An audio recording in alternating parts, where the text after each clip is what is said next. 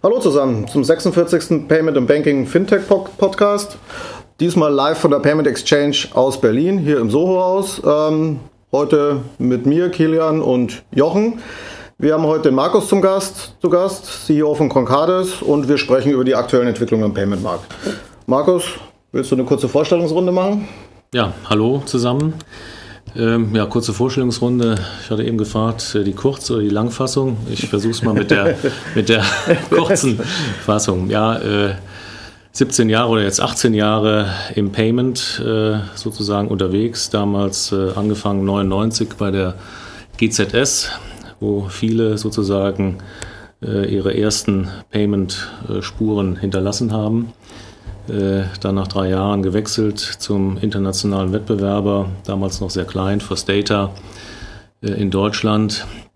Dort äh, sechs Jahre gewesen, sehr stark involviert, auch in, die, in den Veränderungen, die es dann auch sagen wir, mit First Data oder durch First Data im deutschen oder im europäischen Markt gegeben hat. Danach gewechselt, als damals die EasyCash verkauft werden musste, 2006 äh, ähm, zu EasyCash gewechselt nach dem Verkauf äh, an Warburg Pincus und ähm, dort äh, auch die, ja, die Markt, Business Development und die Produktseite äh, weiterentwickelt. Äh, bekanntermaßen haben wir das Unternehmen nach drei Jahren an Ingenico äh, verkauft, die damals mit dieser Transaktion in den transaktionsbasierten Payment-Bereich eingestiegen sind ich bin dann ein halbes Jahr später äh, dort ausgestiegen und äh, nach Brüssel gegangen zu Ogone, Payment Service Provider, zusammen mit Summit Partners, auch ein Finanzinvestor ähm, und dort ja auch die ja, Commercial-Seite verantwortet. Wir haben damals sehr stark internationalisiert, Europa, USA und Asien. Ja, äh, zufälligerweise würde ich mal sagen, wurde dieses Unternehmen auch von Ingenico äh, gekauft, äh, keine drei Jahre später. Und ähm, an dieser Stelle sage ich dann immer, mein Französisch ist nicht gut genug, um äh, für einen Franzosen zu arbeiten. Äh, aber gut, das war jetzt nicht die Motivation. Äh, nein, die Kollegen äh, bei Ingenico sind, äh, sind eigentlich sehr nett, äh, auch die in Paris. Und ähm, nein, aber ich bekam damals äh, ja mit, hörte, dass man bei Concardis einen neuen Geschäftsführer sucht. Und da habe ich mir gedacht, na, das ist eigentlich interessant. Äh, Concardis ist eigentlich ein interessantes Unternehmen, das man strategisch äh, ja, weiterentwickeln muss.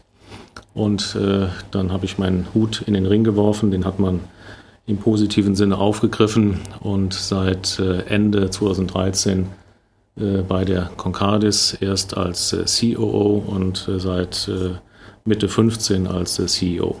Okay. Jetzt habt ihr ja sicherlich auch ein interessantes Jahr hinter euch. Also äh, haben wir, glaube ich, viele der Hörer mitbekommen. Verkaufsprozess jetzt abgeschlossen, Anfang des Jahres. Ähm, willst du ein bisschen aus dem Nähkästchen plaudern? Was war da so? Wie war der Prozess für euch? Was lief anders als erwartet? Ähm, die spannenden Infos, die man nicht direkt liest. Ja, also der Prozess ähm, war in der Tat, der war sehr intensiv. Ähm, ich würde mal sagen, die, die Entscheidungsfindung äh, hat natürlich äh, schon etwas länger äh, begonnen, bevor der Prozess, äh, ich sage jetzt mal im Herbst äh, oder ja, Spätsommer letzten Jahres offiziell äh, gestartet wurde. Es war ein sehr kompetitiver Prozess, das sieht man auch am Ergebnis was insofern für, ich sage es mal, immer die Verkäuferseite eine gute Sache ist, wenn man Competition hat.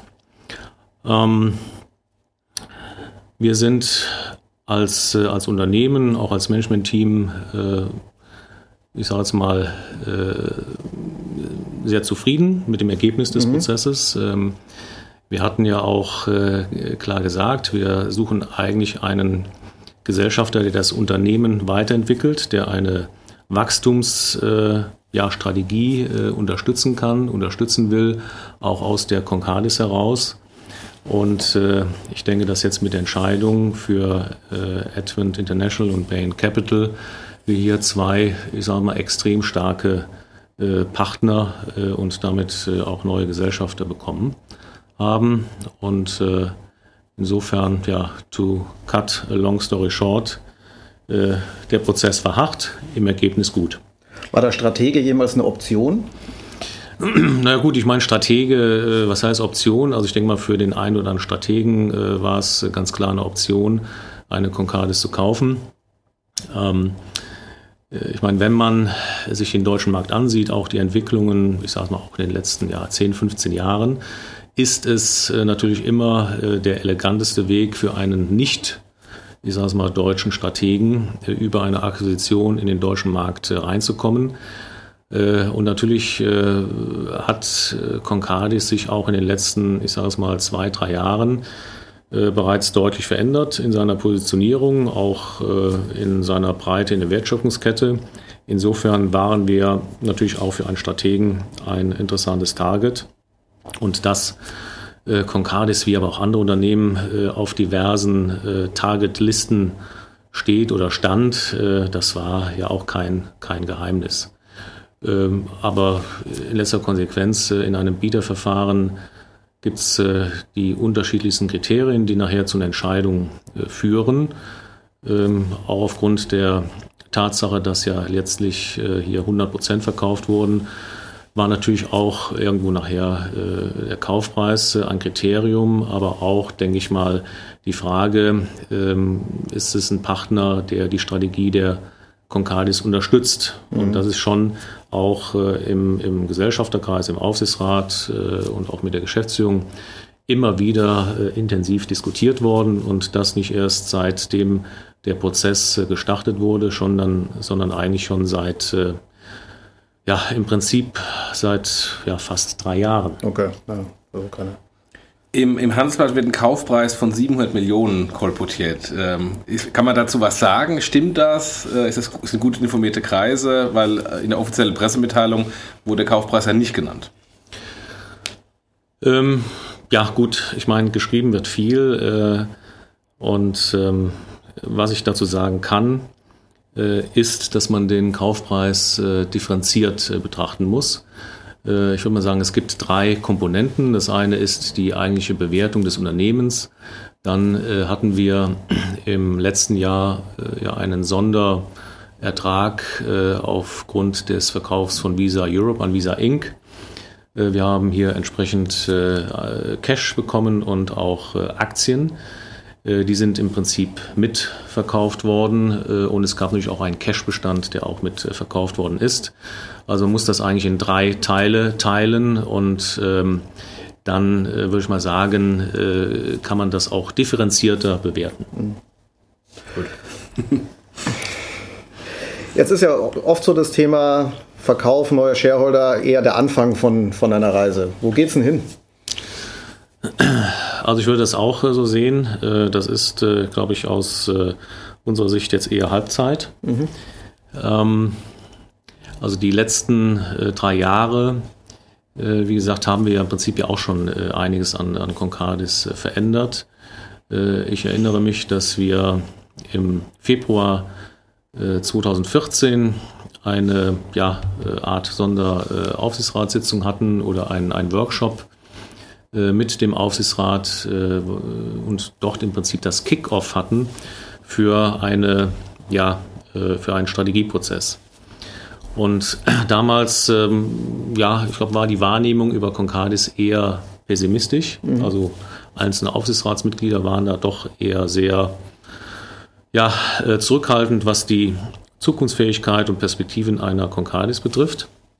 Und äh, das haben wir natürlich damals aufgenommen und äh, wir sind ja dann damals auch in einen formalen Strategieprozess eingestiegen, wie man das so macht, äh, auch mit einer externen Beratung zusammen.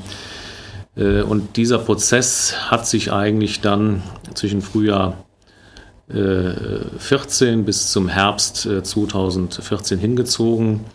Während dieses Prozesses ergaben sich im Prinzip auch schon konkrete äh, Opportunitäten, um die Strategie, äh, die wir formuliert hatten, äh, aber noch nicht sozusagen formal verabschiedet hatten, äh, anzugehen. Und ähm, ich erinnere mich äh, hier oder ganz besonders, es gab ein, ein Acquiring Asset, das damals auf den Markt kam, ähm, von, äh, die, sag mal, die Tochter einer, einer größeren Fluggesellschaft. Und ähm, wir haben uns das Thema äh, damals angesehen, also im Prinzip schon damals gesagt, wir müssen irgendwo äh, konsolidieren und damit auch die Marktposition stärken. Äh, wir haben damals diese Transaktion äh, nicht äh, gemacht, haben aber damals uns für das Thema Orderbird entschieden. Mhm. Und, äh, also wirklich Alternative? Oder nein, nicht als Alternative. es war, war ja es war sagen wir, eine andere strategische Stoßrichtung, weil ja. wir gesagt haben im Rahmen der Strategie, wir müssen in das Thema äh, MPOS-Ökosystem stärker reinkommen. nachdem wir OptiPay als eigene Lösung gelauncht hatten äh, und wir mitbekamen, äh, dass es eine Finanzierungsrunde bei Orderbird gibt, haben wir hier praktisch gesagt, äh, das wollen wir machen. Mhm. Äh, ich weiß noch genau, ich habe mich damals mit Jakob Schreier, dem CEO und ja Co-Founder damals äh, getroffen. Es war irgendwie am frühen Morgen um 7 Uhr in Berlin und dann habe ich ihm gesagt, äh, lieber Jakob, also wir hatten uns äh, im Prinzip an dem Morgen erst kennengelernt, aber das ging dann alles ziemlich um 7 Uhr flugs dann. äh, und dann habe ich ihm erklärt, äh, Jakob, eigentlich solltest du nicht nach einem VC Ausschau halten, sondern nach einem strategischen mhm. Investor. Gut, es hat ein paar mehr Meetings gebraucht, ihn davon letztendlich zu überzeugen, aber das hat dann auch funktioniert und wir konnten dann auch den Aufsichtsrat überzeugen, hier doch einen, ich sage es mal, für Concardis-Verhältnisse signifikanten Millionenbetrag als ja, äh, Risikokapital mhm. äh, in die Orderbird äh, zu investieren.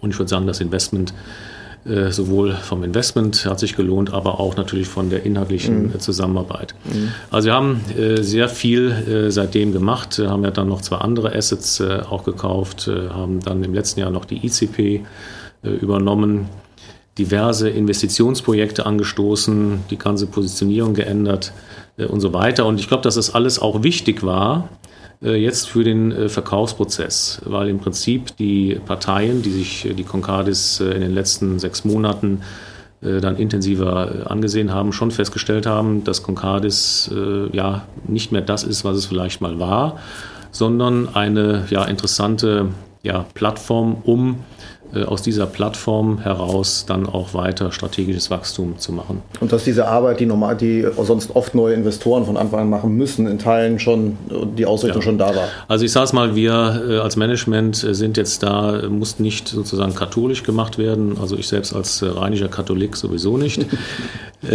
also wir haben, ich sage mal, ganz konkret auch gesagt, dass wir davon überzeugt sind, dass es äh, fürs Unternehmen und letztendlich auch, äh, ich sag mal, für den Payment-Standort in Deutschland äh, wichtiger und interessanter ist, eine Concardis zu erhalten und sie auch stärker industriell auszugestalten. Mhm.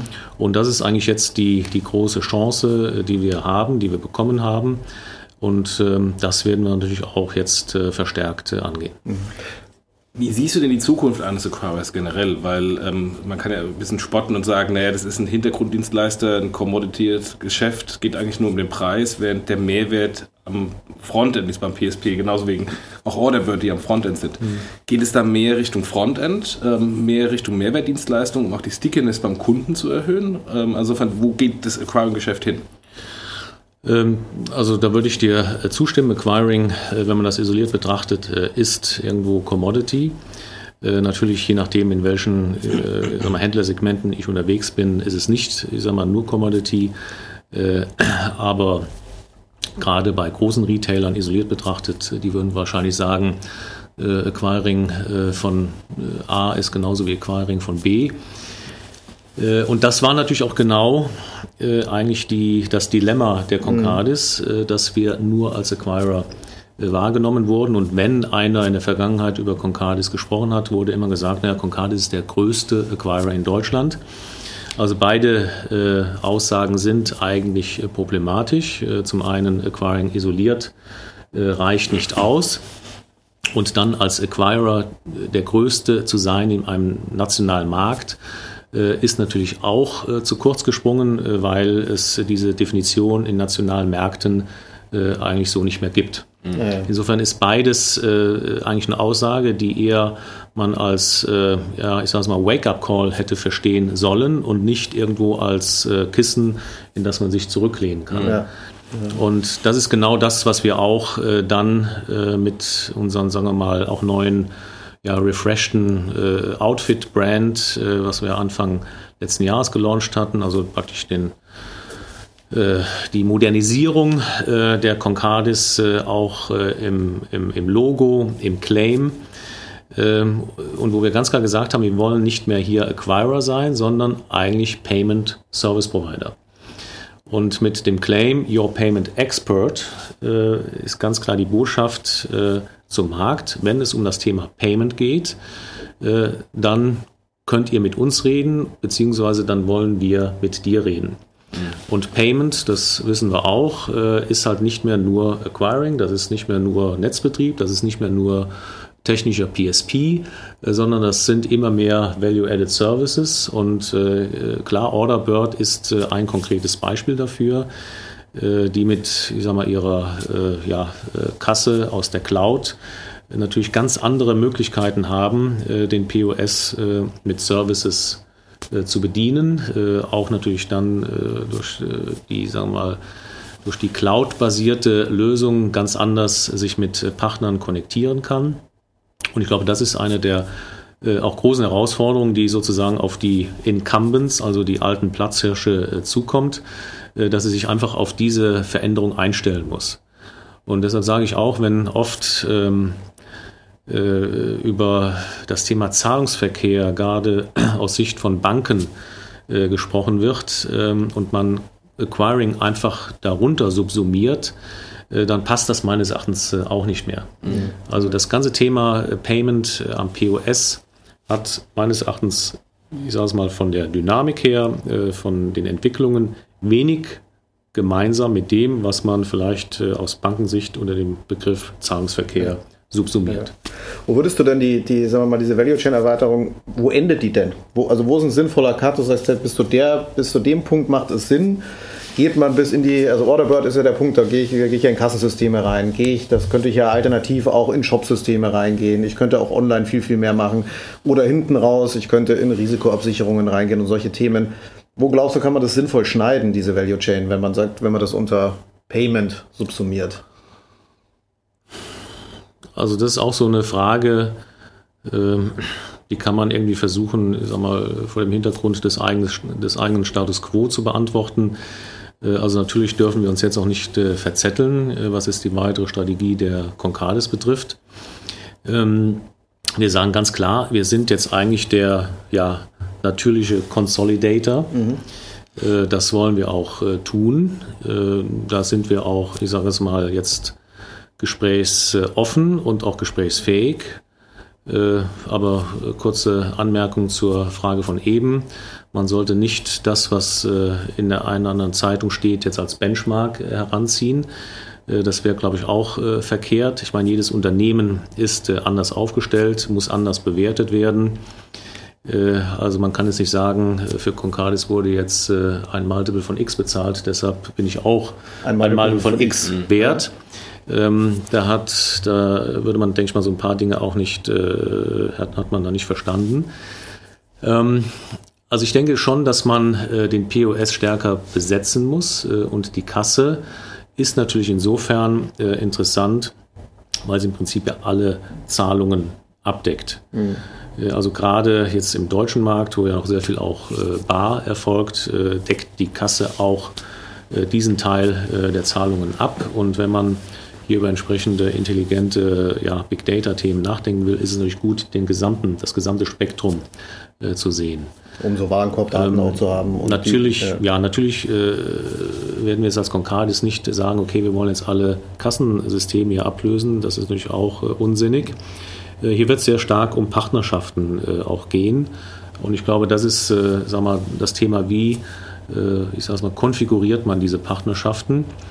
Ähm, natürlich würde es auch Sinn machen für uns in dem, sagen wir, kleinen Retail-Umfeld mit einer, ich sage es mal, gebundelten Lösung äh, in den Markt zu gehen. Das ist auch eine konkrete Überlegung. Hier sind wir natürlich auch mit unserem Partner Orderbird im Gespräch, noch enger zusammenzuarbeiten. Mhm. Okay. Jetzt mal bisschen außerhalb der Concardis geguckt. Was bedeutet das jetzt für den Markt oder wo glaubst du, geht der Markt, der Payment-Markt, ob es jetzt Deutschland oder international hin? Ne? Ähm, ist das hat man vorher schon mal kurz, steht, gibt es eine zweite Konsolidierungswelle? Wird die jetzt vielleicht ein bisschen auch durch den Verkauf angestoßen? Oder zweite Frage, diese, diese unabhängigen Player, die es ja teilweise in unterschiedlichen Märkten noch gibt, haben die denn mittelfristig da noch eine Zukunft oder wird es da in die Richtung auch weitergehen? Also ich glaube schon, dass es eine, eine Konsolidierungswelle dieses Jahr geben wird. Ähm, und vielleicht äh, hat dieser Prozess äh, um Concardis herum da auch äh, etwas zur Aufklärung beigetragen.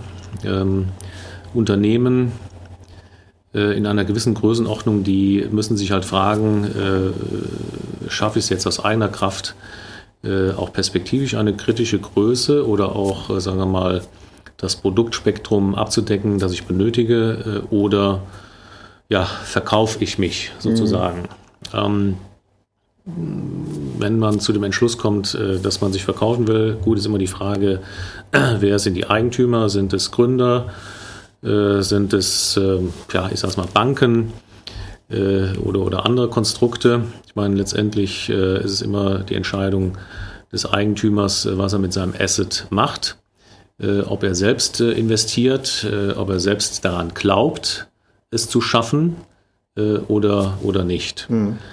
ich denke mal, in unserem Fall äh, war natürlich die Gesellschafterstruktur, die im Prinzip ja ein Relikt aus der alten Zahlungsverkehrswelt ist. Also im Prinzip war oder ist Concardis ja ein, ein Spin, Spin-off der alten GZS ähm, war eigentlich klar, dass diese Konstrukte, äh, ich sage es mal, äh, nicht unbedingt zukunftsfähig sind. Mhm. Äh, das kann ich so sagen, äh, weil äh, es da auch ganz klar Konsens gibt mit unseren, ich sage es mal, noch Gesellschaftern oder auch im Aufsichtsrat.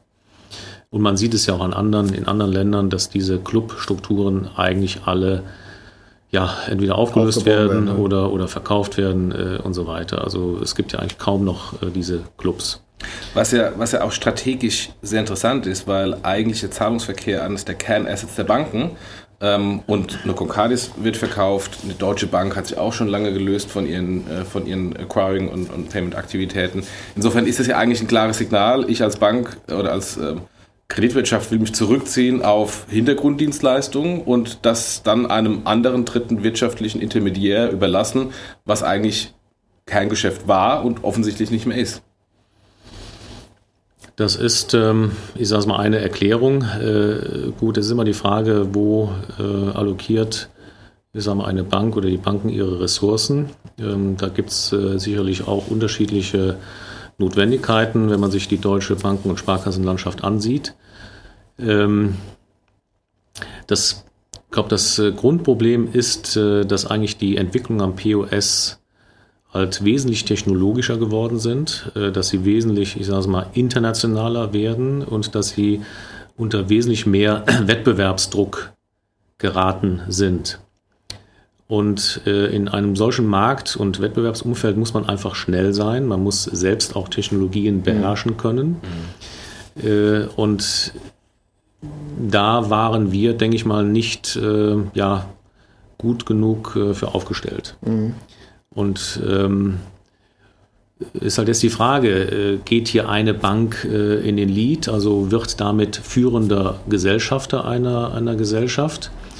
Äh, oder glaubt man das in, ich sage es mal, äh, mehr so einer, ich sage es mal, sozialistischen Struktur zu machen? Mhm. Äh, da sage ich halt, das wird nicht funktionieren. Mhm. Ähm, ich meine, das haben wir ja selbst auch gesehen. Die Entscheidungswege waren manchmal äh, schon sehr kompliziert.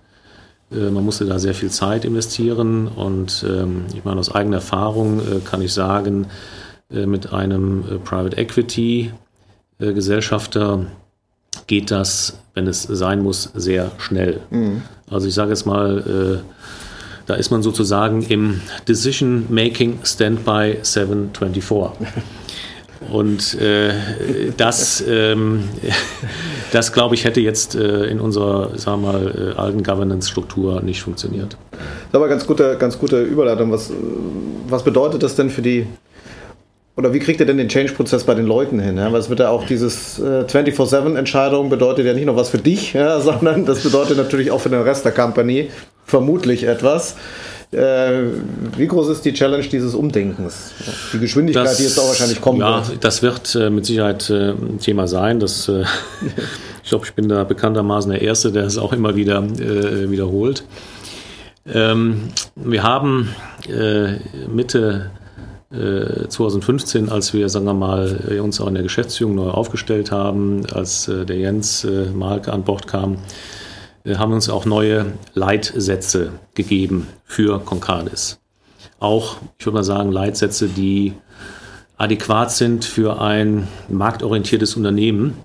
Und wir haben dort einen Leitsatz äh, drin oder ein Satz heißt, wir wollen den entscheidenden Schritt schneller sein.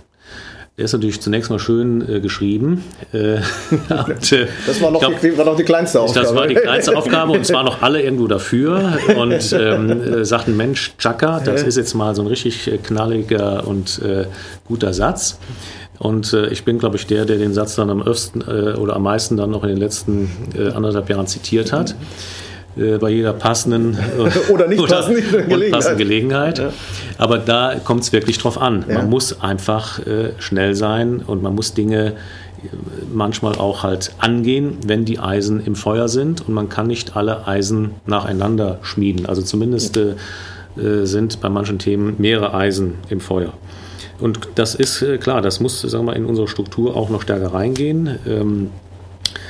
Und da können wir sicherlich, äh, ich sage es mal, auch was lernen von äh, vielleicht dieser, ich sage mal, von, von vielleicht jungen Fintech-Unternehmen oder Start-up-Kultur. Also nicht, dass wir da irgendwas kopieren wollen, also jetzt krampfhaft meinen, wir müssten jetzt ein Start-up werden. Das sind wir natürlich nicht.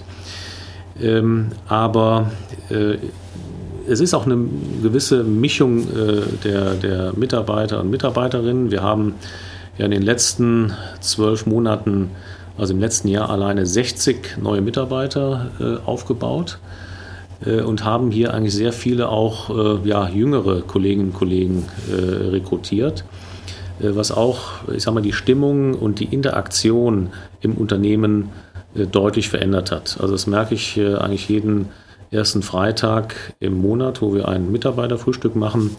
Also die, die Stimmung, wenn ich das mal vergleiche mit dem Mitarbeiterfrühstück, äh, welches ich vor, ich sage es mal, drei Jahren äh, zum ersten Mal erlebt hatte, bei Concardis mit dem, wie es heute abläuft, äh, ist das also wesentlich lockerer, äh, ungezwungen. Es werden Fragen gestellt, es wird diskutiert, es wird auch ein bisschen gefrotzelt.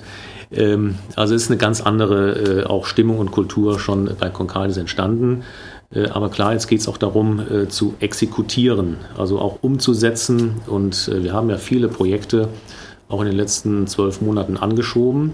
Also ist schon ein hoher, ich sage es mal, auch ja, Umsetzungsdruck auf der Organisation.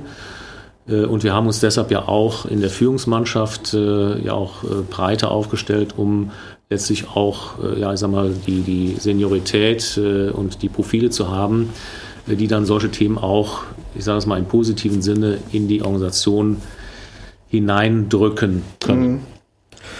Ihr habt ja, weil du von Technik angesprochen hattest, ähm, Technik primär früher ausgelagert an die, an die Concardis, äh, an die, an, an äh, First Data.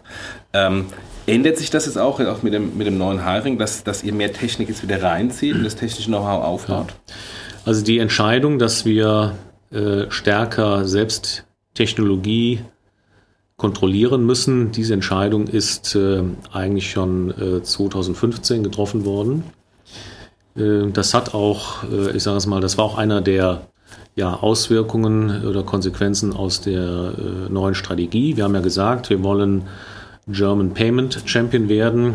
Äh, wir wollen in der Wertschöpfung, ich sage es mal, breiter aufgestellt sein, also in allen Kernthemen eigentlich das Produkt selbst ja, kontrollieren, entwickeln.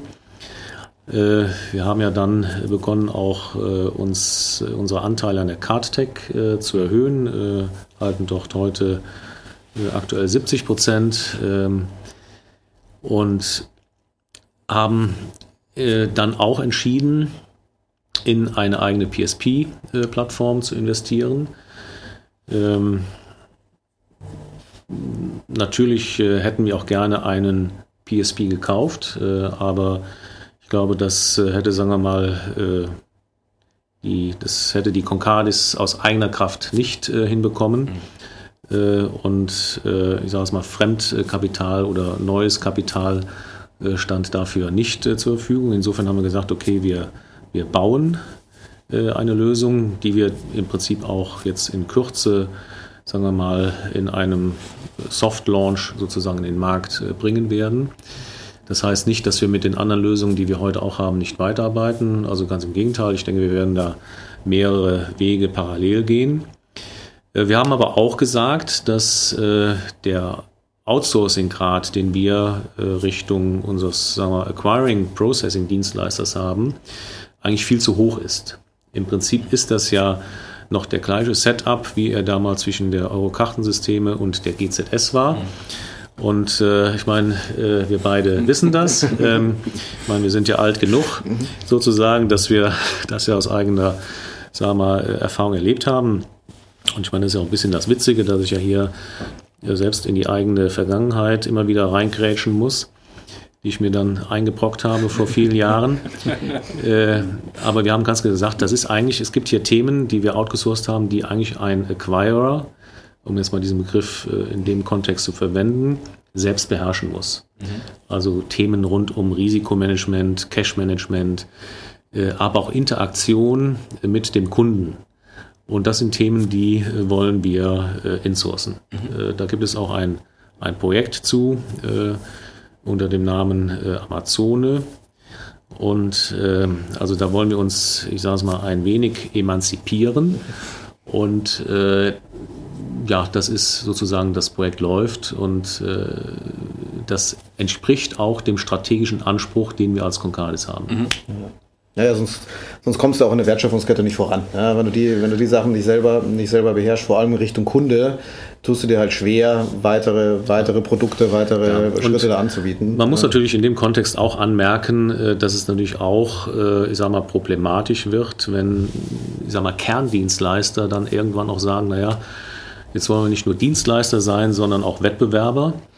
Äh, also das ist natürlich dann auch ein Punkt, wo man sagt, naja, jetzt muss ich mal äh, eigentlich äh, nachdenken, überlegen, äh, ist der Setup dann noch richtig? So glücklich, ja. Und gut, ich sage mal, man hat in unserer Branche dieses, ja, diese Competition oder Competition und Cooperation ähm, aber irgendwann muss man aber sagen, also jetzt muss ich mal eine grundlegend ja äh, neue Entscheidung oder Ausrichtung äh, dann auch treffen. Mhm. Klar, ne? also es ist immer die Frage, wo ist die Grenze und ab welcher Stelle muss man jetzt einfach mal agieren und sagen, äh, äh, so geht es jetzt äh, nicht, um auch seine eigene Positionierung nicht zu, nicht zu gefährden. Ähm, dann sind wir ja heute hier auf der Payment Exchange. Ganz, ganz andere Frage mal. Welches der Themen, die wir die eineinhalb Tage so besprechen, findest du für die nächsten, für dieses Jahr dass du sagst, da interessiert mich einfach, hat auch Auswirkungen auf den Payment-Markt oder ist das, äh, ist das Thema, wo du sagst, okay, das Panel sollte man auf keinen Fall verpassen? Ja gut, äh, ich sollte auf keinen Fall das Panel äh, verpassen, wo ich selber drauf sitze. das kriegen wir hin, da sitze ich auch drauf. Das ist heute Nachmittag. Eigentlich können wir es hier machen. ja, können wir es nachher abspielen. ähm, ja, also äh, ich sag mal, was äh, uns natürlich auch umtreibt, ist natürlich die ganze Thematik rund äh, um das Thema Omnichannel, Multichannel. Das ist mit Sicherheit ein konkretes Thema, mit dem sich Concardis befassen muss und ja auch schon tut. Ähm, das ist sicherlich spannend. Klar, was tut sich im Bereich Mobile Payment? Da wird natürlich auch viel diskutiert die ganze Diskussion, äh, ob wir zu viel Bargeld haben, äh, zu wenig, ob wir es abschaff abschaffen sollten, äh, etc. pp. halte ich für sehr äh, akademisch. Also alle Trends zeigen, dass Bargeld abnimmt äh, und die, ich sage es mal immer, die, die nachwachsende Generation, ähm, ja, äh, die wird es, denke ich mal, einfach ja, dazu entscheidend beitragen. Äh, also ich persönlich war schon immer davon überzeugt, dass Mobile Payment kommen wird. Also alles andere wäre absurd. Mhm. Äh, und das wird dann auch nochmal einen weiteren Push äh, geben, was das Thema Bargeld am, am POS betrifft. Also sozusagen Anführungszeichen gegen das Bargeld. Ja. Ich glaube, man muss das auch nicht politisch diskutieren. Also keiner will, glaube ich, irgendwie sagen, wir müssen jetzt von heute auf morgen Bargeld komplett abschaffen. Also ich denke mal, dafür sind wir in Deutschland zumindest einfach zu oder ja, sehr demokratisch, was ja auch gut ist.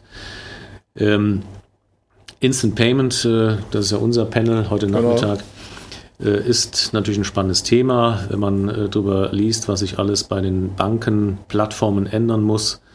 äh, um das wirklich äh, effizient hinzubekommen und auch wieder synchron, ich sag mal, in, in dem SEPA-Markt.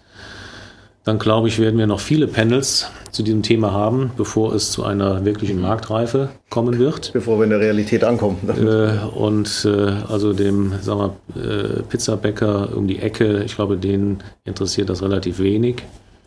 Äh, das wird vielleicht gewisse Nischenthemen geben, die über dieses Instant ähm, sich freuen werden. Also ich glaube, wir werden noch lange auch mit Anführungszeichen den Strukturen äh, arbeiten, die wir heute äh, haben. Klar muss man äh, sich dieses Thema auch ansehen. Der Zugang zum Konto ist natürlich ein spannendes Thema, äh, der dann irgendwann kommen wird. Das ist natürlich auch die Frage, wie sich hier die klassischen Acquirer und PSPs äh, positionieren. Aber in letzter Konsequenz äh, steigt eigentlich der Bedarf für den Händler, äh, einen Experten zu haben, der eigentlich diese ganzen Themen abdeckt. Mhm. Also nicht jeder Händler hat auf Deutsch gesagt den Bock, mhm. sich mit dieser Sache äh, one-to-one auseinanderzusetzen. Mhm. Äh, das können vielleicht äh, ganz große Plattformen machen, aber das ist ja Gott sei Dank nicht die Masse, sagen wir mal, des Marktes. Ja, und er ist ja immer noch ein Händler ja, und kein, ja. ähm, kein, kein Payment-Experte. Ja. Und das wird auch ein Großteil der Händler auch nie werden, egal ob sie jetzt Bock haben oder nicht. Ja. Genau. Gut.